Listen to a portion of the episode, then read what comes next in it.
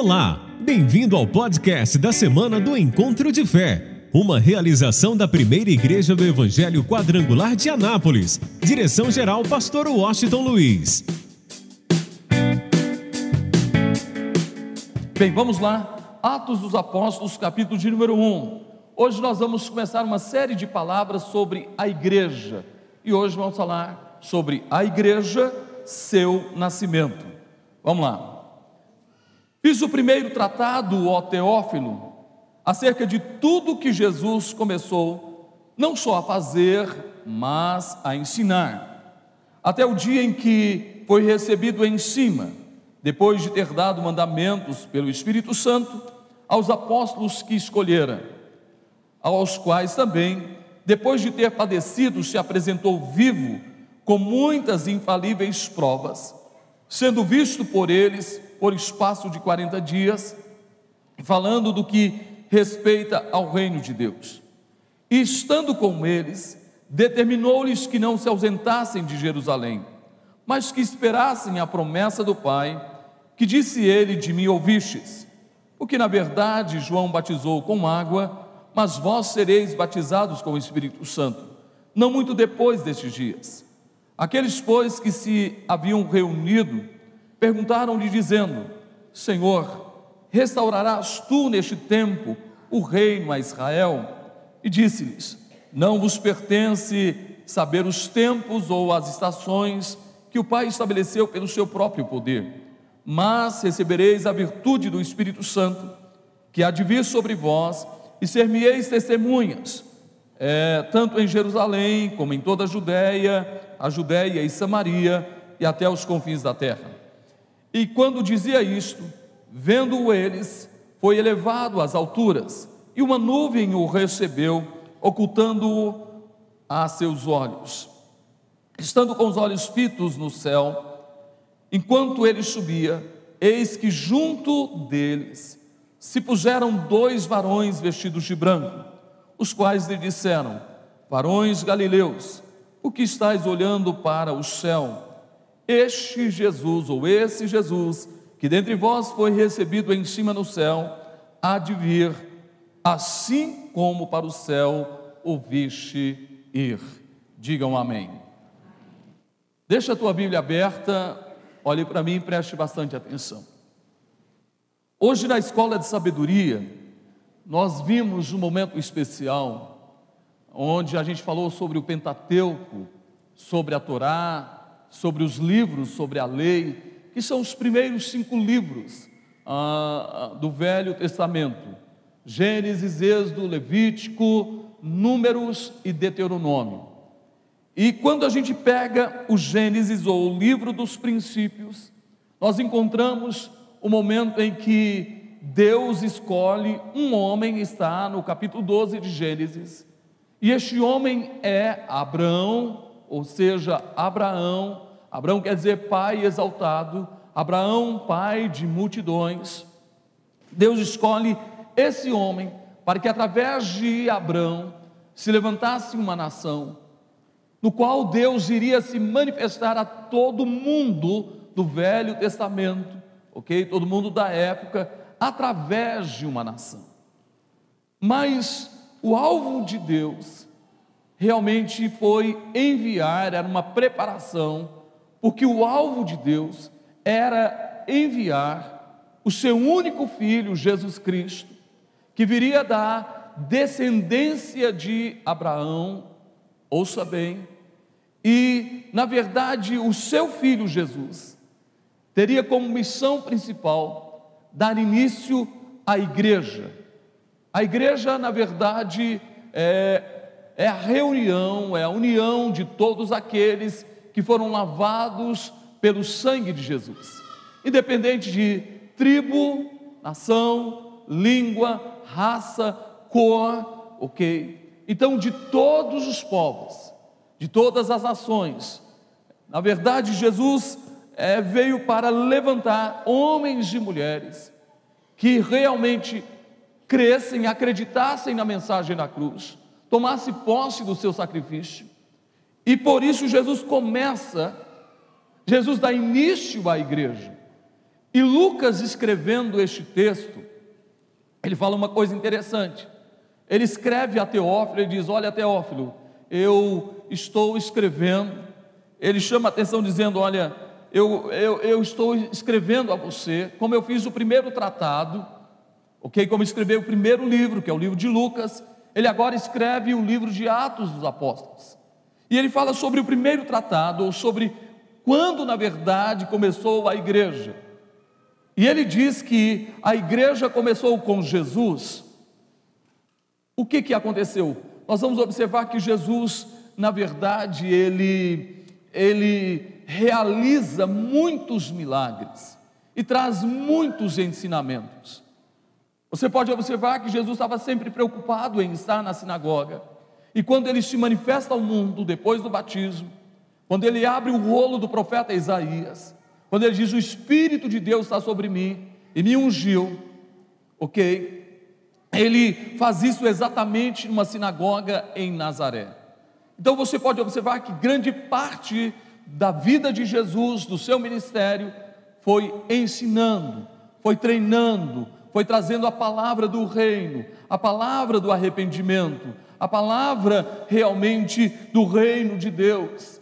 E nós vamos observar que essa igreja com Jesus nasce também com muitos sinais, com muitos prodígios, com muitas maravilhas.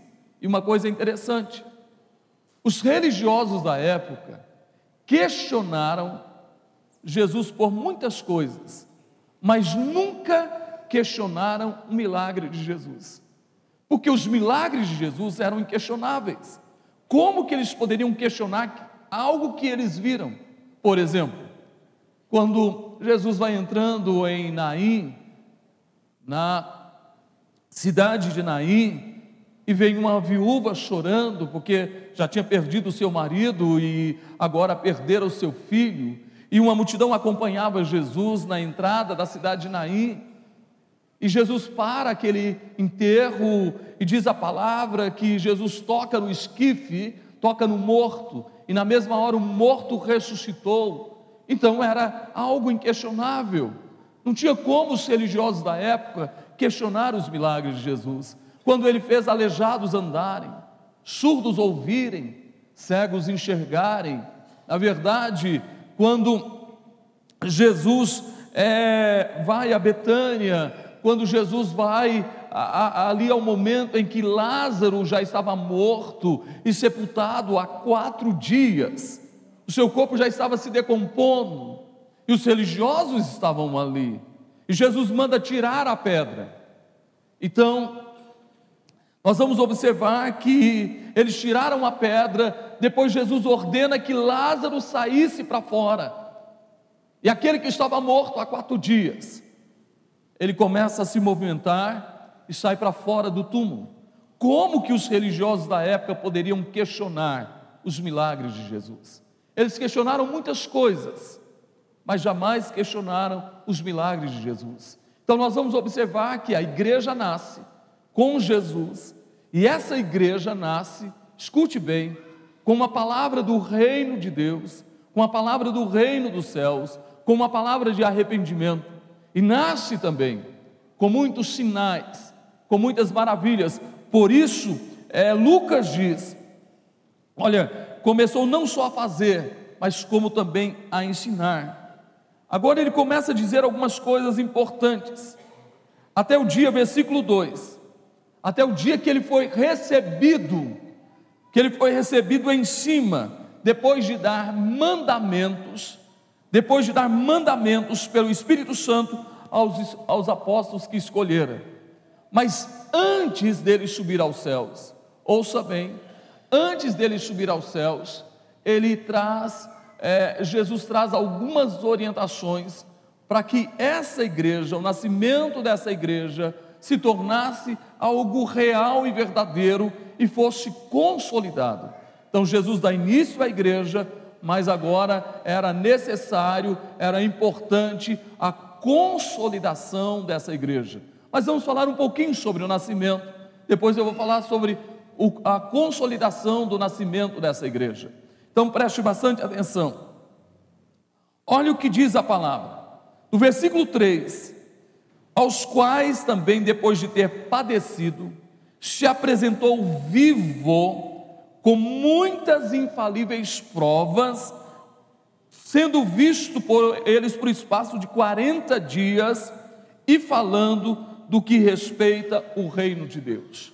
Então, para esse nascimento da igreja, ouça bem, para o nascimento da igreja, Jesus, depois da sua morte, depois da sua ressurreição, ele se apresenta 40 dias, ouça bem, 40 dias para os seus discípulos, treinando os seus discípulos.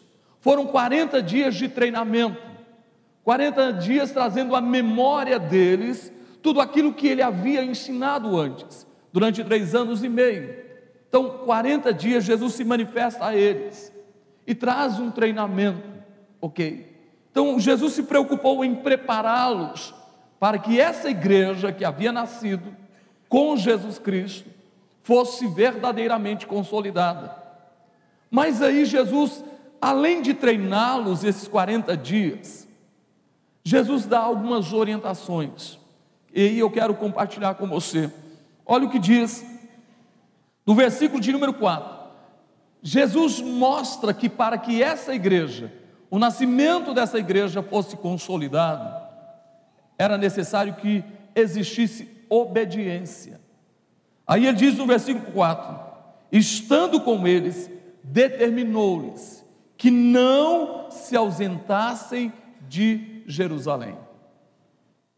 Jesus agora, agora no final destes 40 dias de treinamento, Jesus diz assim: Olha, vocês não podem se ausentar de Jerusalém. Vocês devem ficar em Jerusalém. Vocês devem permanecer em Jerusalém. Vocês devem continuar em Jerusalém. Eu quero que você entenda é, a importância da nossa Jerusalém. É tão interessante que, como Jesus valorizava o lugar do culto, o lugar da adoração, o lugar do louvor, que ele, ele sempre estava na sinagoga, sempre estava no templo. E nós precisamos entender isso. Eu louvo a Deus pela sua vida, porque você está em, na sua Jerusalém hoje. É o lugar onde que nós nos reunimos como igreja. É o lugar que nós nos reunimos como corpo de Cristo porque sozinho eu não sou igreja, sozinho você não é igreja, mas a reunião, a união de todos nós, de todos aqueles que foram lavados e remidos pelo sangue de Jesus, nos dá o direito de sermos, o privilégio de nos tornarmos igreja. Por isso nós não podemos nos ausentar da nossa Jerusalém. Nós vamos ter compromisso com a nossa Jerusalém nós vamos estar presente na nossa Jerusalém. Então ele foi bem claro dizendo: não saia da vossa Jerusalém. E observe uma outra coisa: mas que esperassem a promessa que do Pai, disse ele, de mim ouvistes. Ele disse: Olha, fiquem em Jerusalém. Há uma promessa, e eu já falei para vocês a respeito dessa promessa.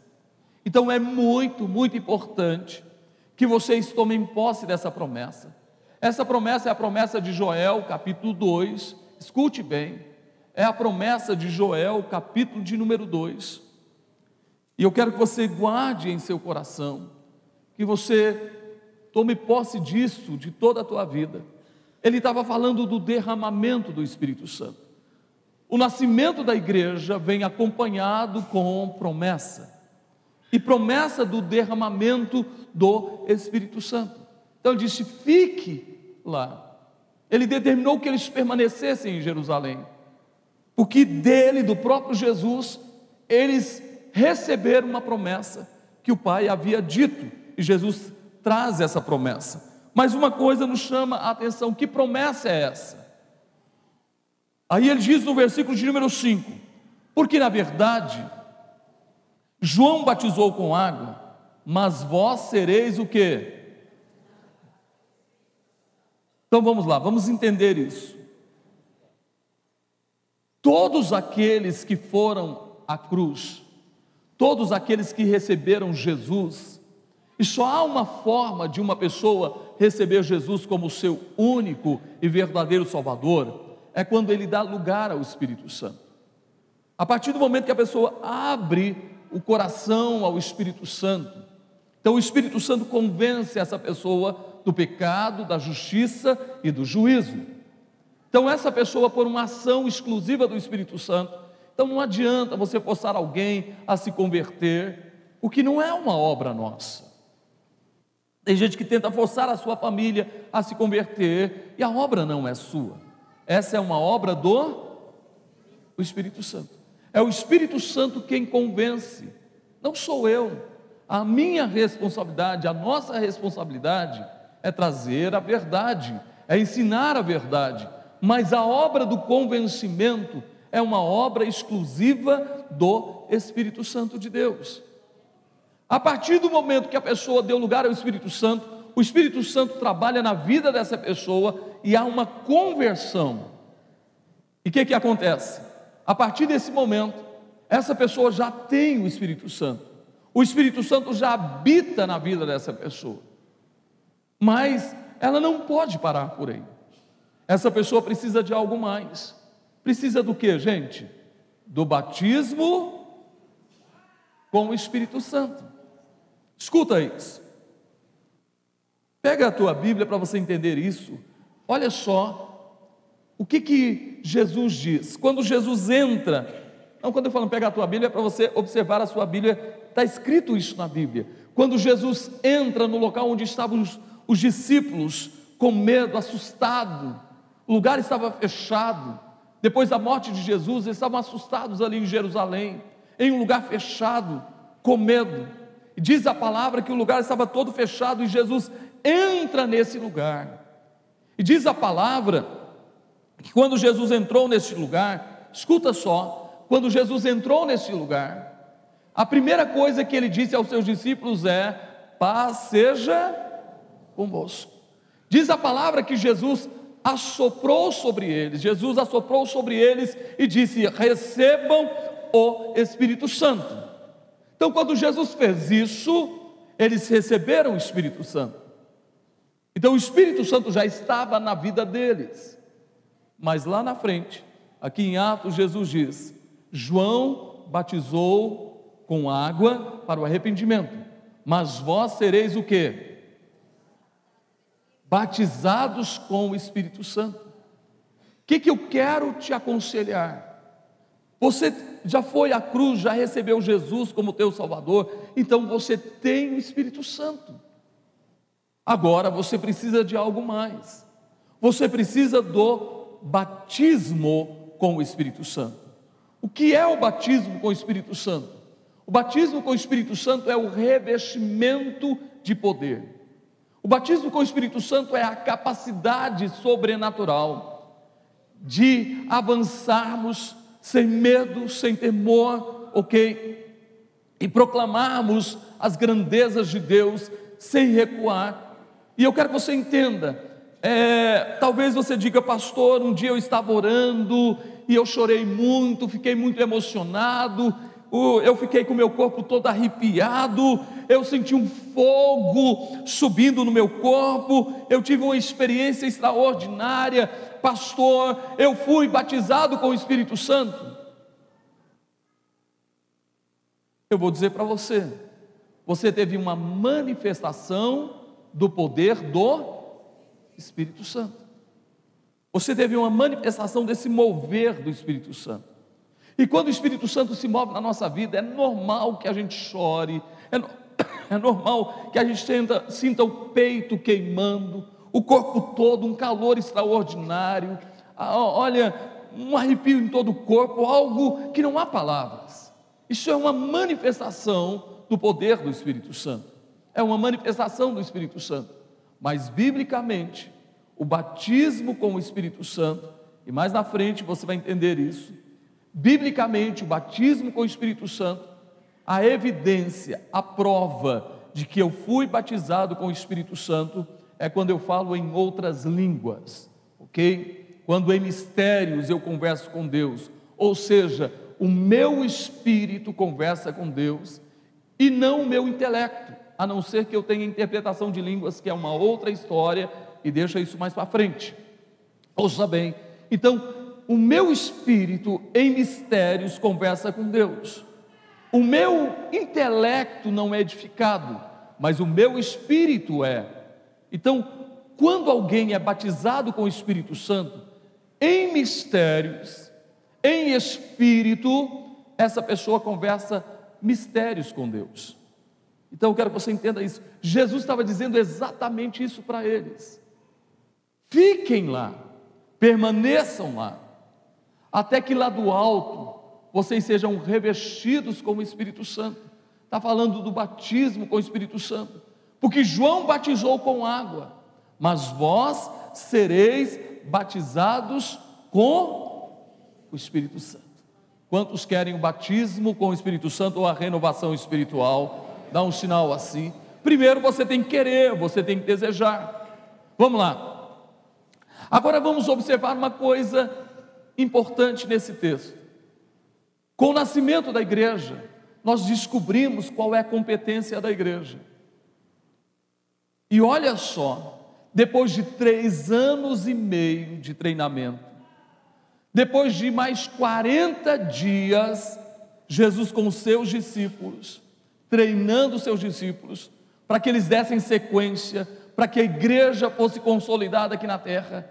Quando Jesus falou do derramamento do Espírito Santo, do batismo com o Espírito Santo, e é interessante que nesse texto Jesus não marca a data, Jesus não diz assim, daqui cinco dias, daqui dez dias, daqui vinte dias isso vai acontecer. Jesus não deu data, ele disse, não muito depois desses dias, na sequência do texto que nós lemos. Agora escute bem, o que, que eu entendo com isso?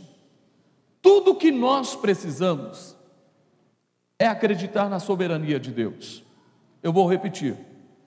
Tudo que a gente precisa é acreditar na soberania de Deus e confiar nele. Talvez você está marcando data, ou quem sabe você tem procurado alguém para que você tenha uma data de quando é que vai acontecer o seu milagre. Quando é, que data vai ser, que dia vai ser, que o teu milagre, a tua bênção, a tua vitória vai ser consolidada. Por isso tem muita gente decepcionada e frustrada espiritualmente, porque ele sai aí de porta em casa, de porta em porta, de casa em casa, batendo na porta da casa de um profeta ou de uma profeta, querendo saber a data, quando é que Deus vai me abençoar. E de repente a pessoa fala que vai acontecer e não, não acontece. Aí a pessoa põe a culpa em Deus, fica frustrado, decepcionado. Meu irmão, eu quero que você entenda: Deus é tão tremendo que até sobre o batismo com o Espírito Santo, sobre a promessa, Jesus não disse quando seria. Ele disse que seria alguns dias depois, mas Jesus não falou a data. Então quero dizer uma coisa para você: tudo que a gente precisa é exercer a fé. A Bíblia diz que o justo. Alô, quem acredita que Deus já determinou o seu milagre? Dá um sinal assim. Quem acredita que Deus já determinou a sua vitória? Tudo que a gente precisa fazer é acreditar. Isso tem que ser algo real dentro da gente: a cura, a libertação, a vitória, a porta aberta, a solução dos problemas. Eu creio que isso já é uma realidade, porque a fé é a certeza das coisas que nós o que esperamos e a convicção dos fatos que não se veem. Hebreus capítulo 11 fala isso. Então eu simplesmente tenho que crer. A hora, o dia o momento pertence a quem, gente? A Deus. Porque Deus é soberano. Eu tenho que acreditar na soberania de Deus. Deus é soberano. Eu acredito, alô, olha para mim, escuta isso. Eu acredito que Deus já te abençoou. Eu acredito que Deus já determinou a tua vitória. Eu acredito que Deus já abriu a porta que precisa ser aberta para a tua vida. Eu acredito que Deus já resolveu o teu problema. Mas a hora é de quem? Eu só tenho que crer, descansar nele. Agora escuta só para você ver como funciona. Depois de 40 dias, depois de três anos e meio, e depois de 40 dias de treinamento, olha a pergunta dos discípulos. Pega a tua Bíblia, olha o que diz o versículo de número 6. Depois de Jesus falar do derramamento do Espírito Santo, Jesus está falando de coisas espirituais.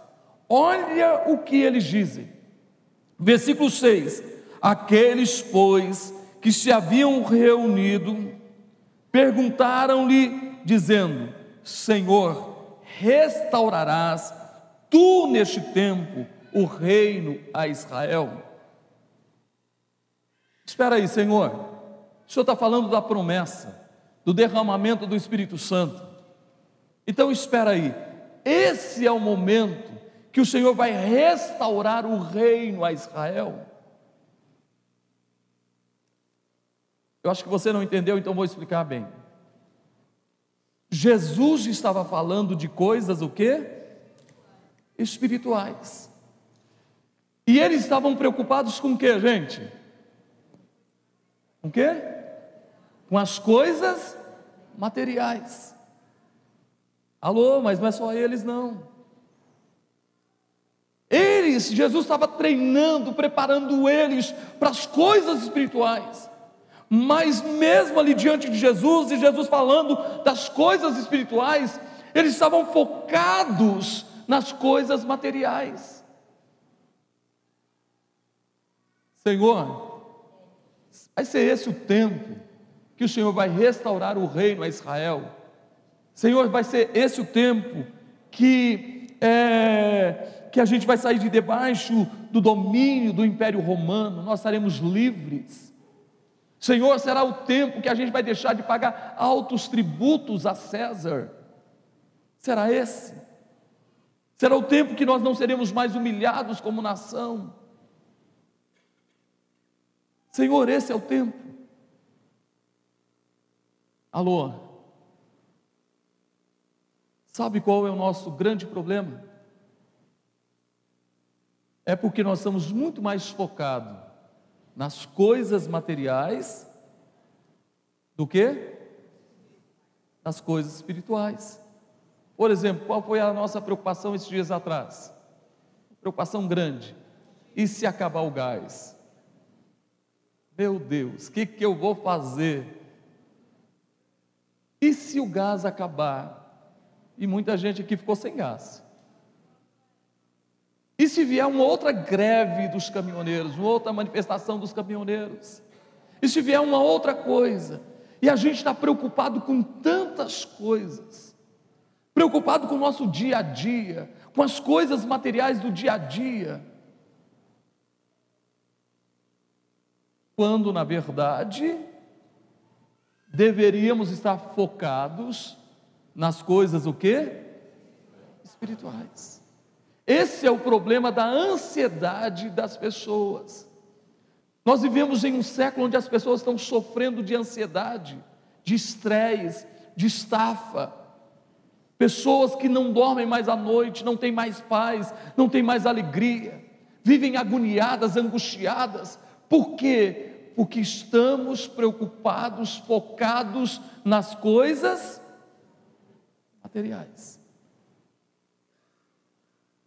Quando na verdade deveríamos estar focados nas coisas espirituais. Qual é a sua preocupação? Qual a sua preocupação hoje? Qual é a sua preocupação hoje? Você entrou aqui preocupado com o quê? Pastor, eu entrei aqui muito preocupado, porque eu estou, olha, estou preocupado, eu estou focado, e tudo que eu quero, eu quero mais de Deus, eu quero mais de Deus, eu quero mais de Jesus, eu quero conhecer mais a Deus, eu quero ser cheio do Espírito Santo, eu quero isso, eu quero aquilo, olha, eu quero ter um relacionamento profundo com Deus, pastor, eu estou buscando isso, estou muito preocupado, e eu estou apaixonado, eu estou me rendendo 100% a isso. Será que essa é a nossa preocupação prioritária, gente? De verdade? Eu tenho certeza que não. Você viu? O que, que o Espírito Santo está dizendo para nós hoje? Nós precisamos de uma inteligência espiritual. E a coisa é tão simples. Lembra o que Jesus disse? Mateus 6,33? Buscai, pois, em primeiro lugar, o reino de Deus e a sua justiça, e o que? E as demais coisas vos serão. Meu irmão, o que eu estou falando hoje não é só com a gente, não. Eu estou falando de discípulos de Jesus, que estava com ele, foi treinado três anos e meio, foi treinado 40 dias após a ressurreição de Jesus, e quando Jesus falou das coisas espirituais, eles estavam focados nas coisas o quê? Materiais. Sabe o que, que o Espírito Santo está dizendo para nós hoje? É hora de mudar o foco. Alô, o Espírito Santo está dizendo para nós, igreja, que é hora de mudar o foco. É hora da gente querer, desejar, buscar de toda a nossa vida as coisas espirituais. O reino de Deus, a justiça de Deus, tem que ser prioridade na nossa vida. Aí as demais coisas naturalmente vai acontecer na sua vida. Porque eu vou dizer uma coisa para você. Todos nós enfrentamos lutas, aflições. Tem dias que eu falo para Deus: Deus, ó, por favor, dá um jeito, apressa-te em me socorrer, faz alguma coisa. Falo assim, eu e Deus, estou lá, às vezes no escritório da igreja, no carro ou em casa, e eu estou lá e eu falo: Deus, dá um jeito, faz alguma coisa. Ó Deus, apressa-te, põe alguma coisa, me dá uma direção, abre uma porta faz alguma coisa. É lógico que a gente faz isso e temos que fazer, mas só que tem uma coisa: nós vamos entender que nós precisamos focar toda a nossa vida nas coisas espirituais. Entenda bem e guarde isso em seu coração. Qual deve ser a sua preocupação hoje? Qual deve ser a sua preocupação amanhã? Qual deve ser a sua preocupação dia após dia? Qual deve ser a sua preocupação? A minha preocupação. Aí sabe o que, que Jesus disse? Jesus disse para eles: olha o que diz o versículo de número 8, versículo 7. Diz assim: E disse-lhes: Não vos pertence saber os tempos ou as estações ou as épocas que o Pai estabeleceu pelo seu próprio poder, que o Pai guardou para sua própria, para sua exclusiva autoridade.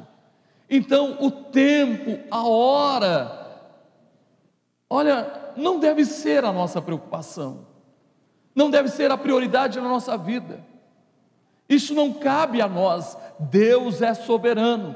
Quem, quem confia em Deus, dá um sinal e diga aleluia, diga glória a Deus. Eu confio em Deus, eu acredito nele, eu acredito que Deus está cuidando de mim, eu acredito que Deus está cuidando de você, eu acredito que Deus já preparou para você tudo que você precisa. Alô, levanta a tua mão, recebe isso. Na hora certa, no momento de Deus, a tua bênção, o teu milagre, a tua vitória, a porta aberta vai ser consolidada na tua vida, porque isso Deus reservou para a sua exclusiva autoridade. Então eu e você só precisamos confiar em Deus. Então entenda, a tua vitória já está determinada por Ele.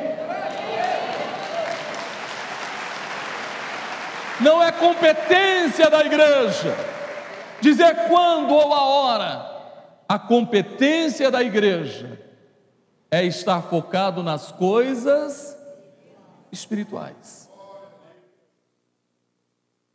Por isso, logo na sequência, Jesus diz o que vai acontecer com essa igreja. Ele diz: sabe, a igreja está aí, mas a igreja precisa ser consolidada. Então, qual é a responsabilidade da igreja? Qual é a competência da igreja? Qual deve ser o desejo do coração da igreja? Aí ele diz assim: Mas recebereis poder, versículo 8, ao descer sobre vós o que? O Espírito Santo. O que, que ele está dizendo para nós hoje? Está dizendo exatamente isso. Ouça bem. Que nós, como igreja, devemos estar focados nas coisas espirituais. Como igreja, nós devemos desejar esse poder do Espírito Santo, esse revestimento de poder do Espírito Santo. Alô, porque quando você está cheio do Espírito Santo, olha para mim, escuta isso. Quando você está transbordando do Espírito Santo, quando você está revestido do poder do Espírito Santo, meu irmão, as lutas e adversidades da tua vida, você tira de letra. Você mantém-se erguido, de cabeça levantada, porque você sabe que o Espírito de Deus está contigo, o Espírito Santo toma a frente, o Espírito Santo toma a direção, o Espírito Santo é o teu paracletos aqui na terra, é o teu advogado aqui na terra, é aquele que te consola, te ajuda, te fortalece, te dá direção, e é o Espírito Santo que traz a tua memória, a tua vida, ao teu coração, todas as promessas de Deus para a tua vida, e uma delas é que em Cristo Jesus você é mais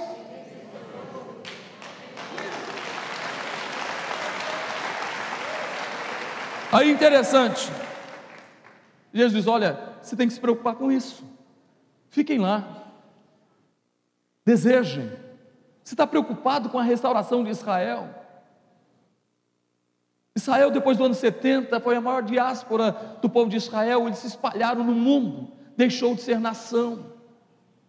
E aquilo que eles estavam dizendo, Senhor, será o tempo que o Senhor vai restaurar o reino a Israel?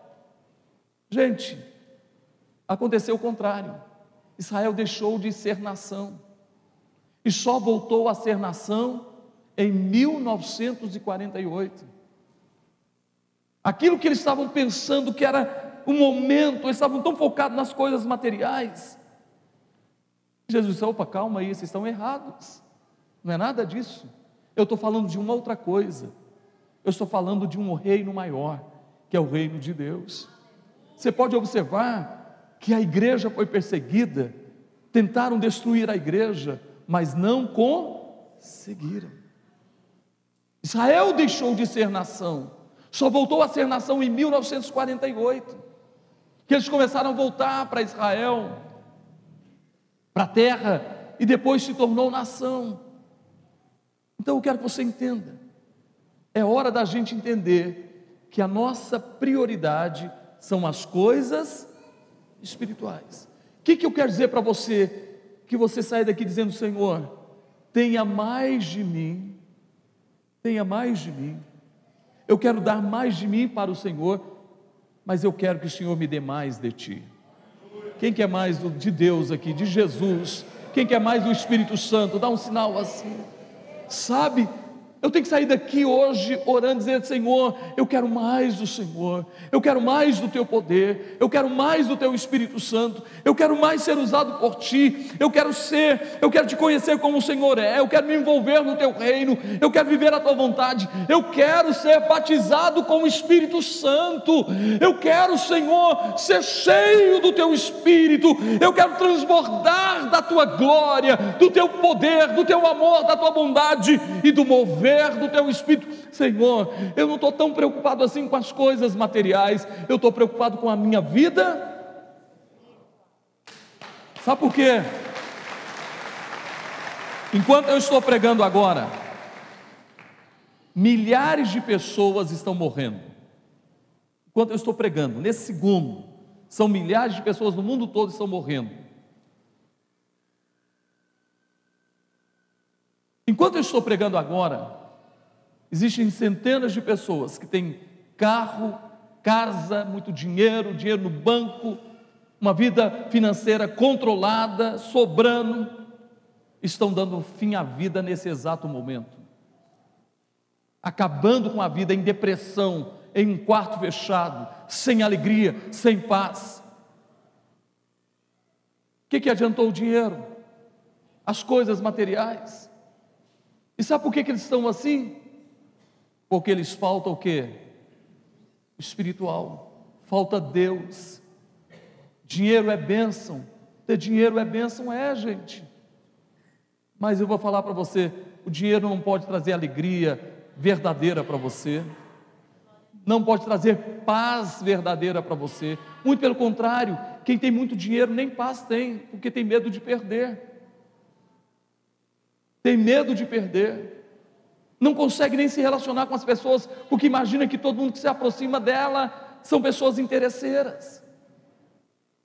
Só se aproxima por causa do dinheiro. Não tem verdadeira paz. Mas quem se preocupa com o espiritual pode enfrentar lutas e dificuldades, mas Deus está com ele. Deus está presente na sua vida e pode dizer, como salmista: O Senhor é o meu pastor. O Senhor é o meu pastor. É diferente. É diferente. Eu quero que você entenda isso. É totalmente diferente. Por isso é hora de nós focarmos nas coisas espirituais. É hora de estarmos realmente desejosos de querer mais de Deus e receber o poder do Espírito Santo. Para quê?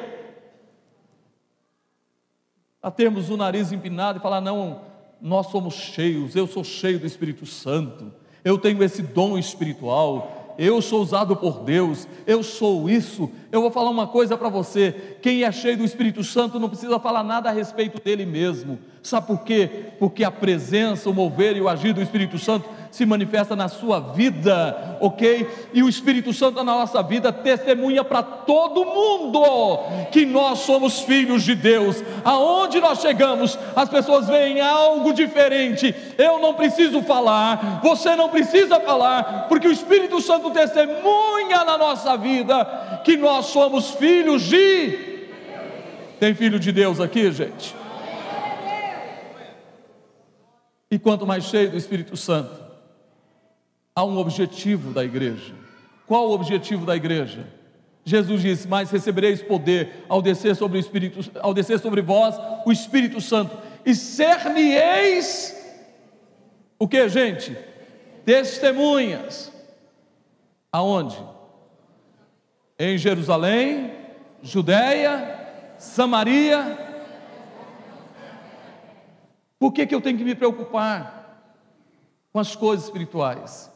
Quem quer ser testemunha de Jesus aqui, levanta a sua mão.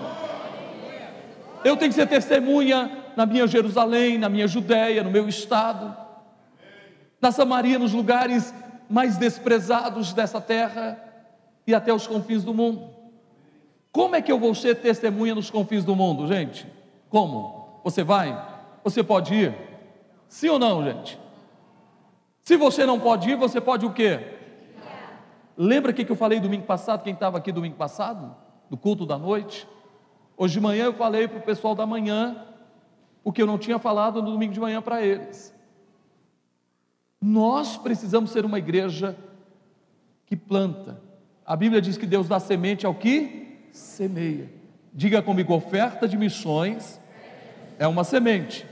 Imagina se cada um de nós aqui separarmos 10 reais. Eu sei que tem gente que vai separar mais. Mas se cada um de nós, todo mundo domingo que vem, está aqui diante do altar, trazendo uma, uma semente, dez reais.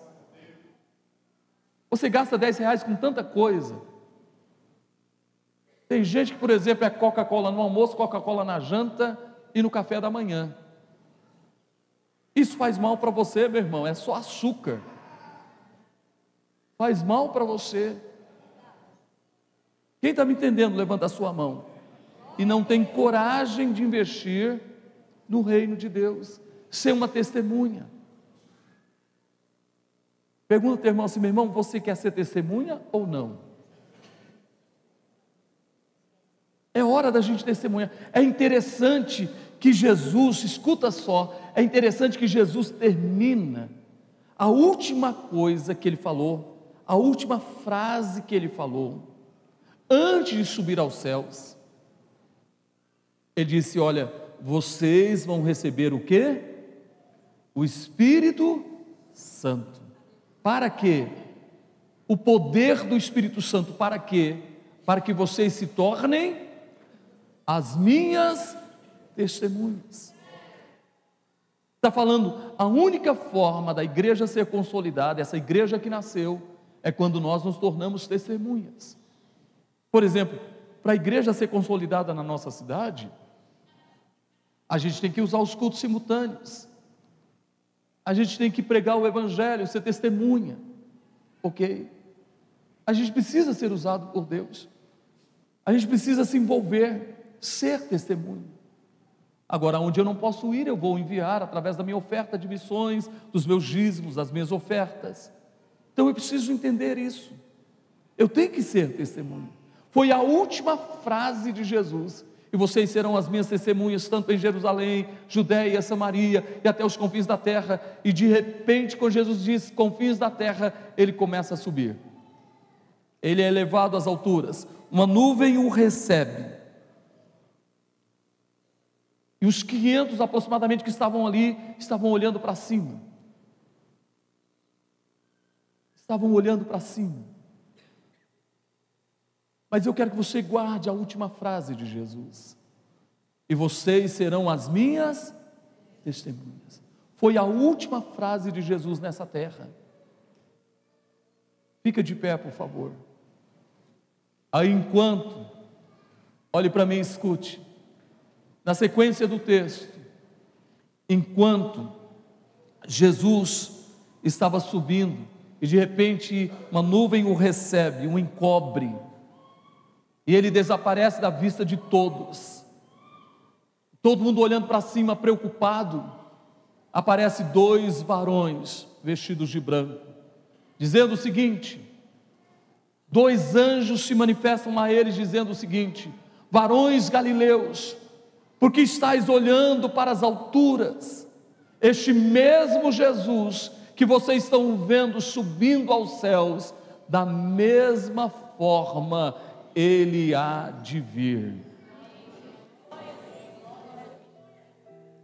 Eu não sei a hora, eu não sei o momento, uma coisa eu sei, está muito mais perto do que aquele dia que os anjos disseram isso. Está mais perto do que o ano passado, está mais perto do que ontem, está mais perto do que hoje de manhã. Eu só quero te dizer: Jesus está voltando, Ele está chegando. A pergunta é: com que você está preocupado? Com que você está preocupado?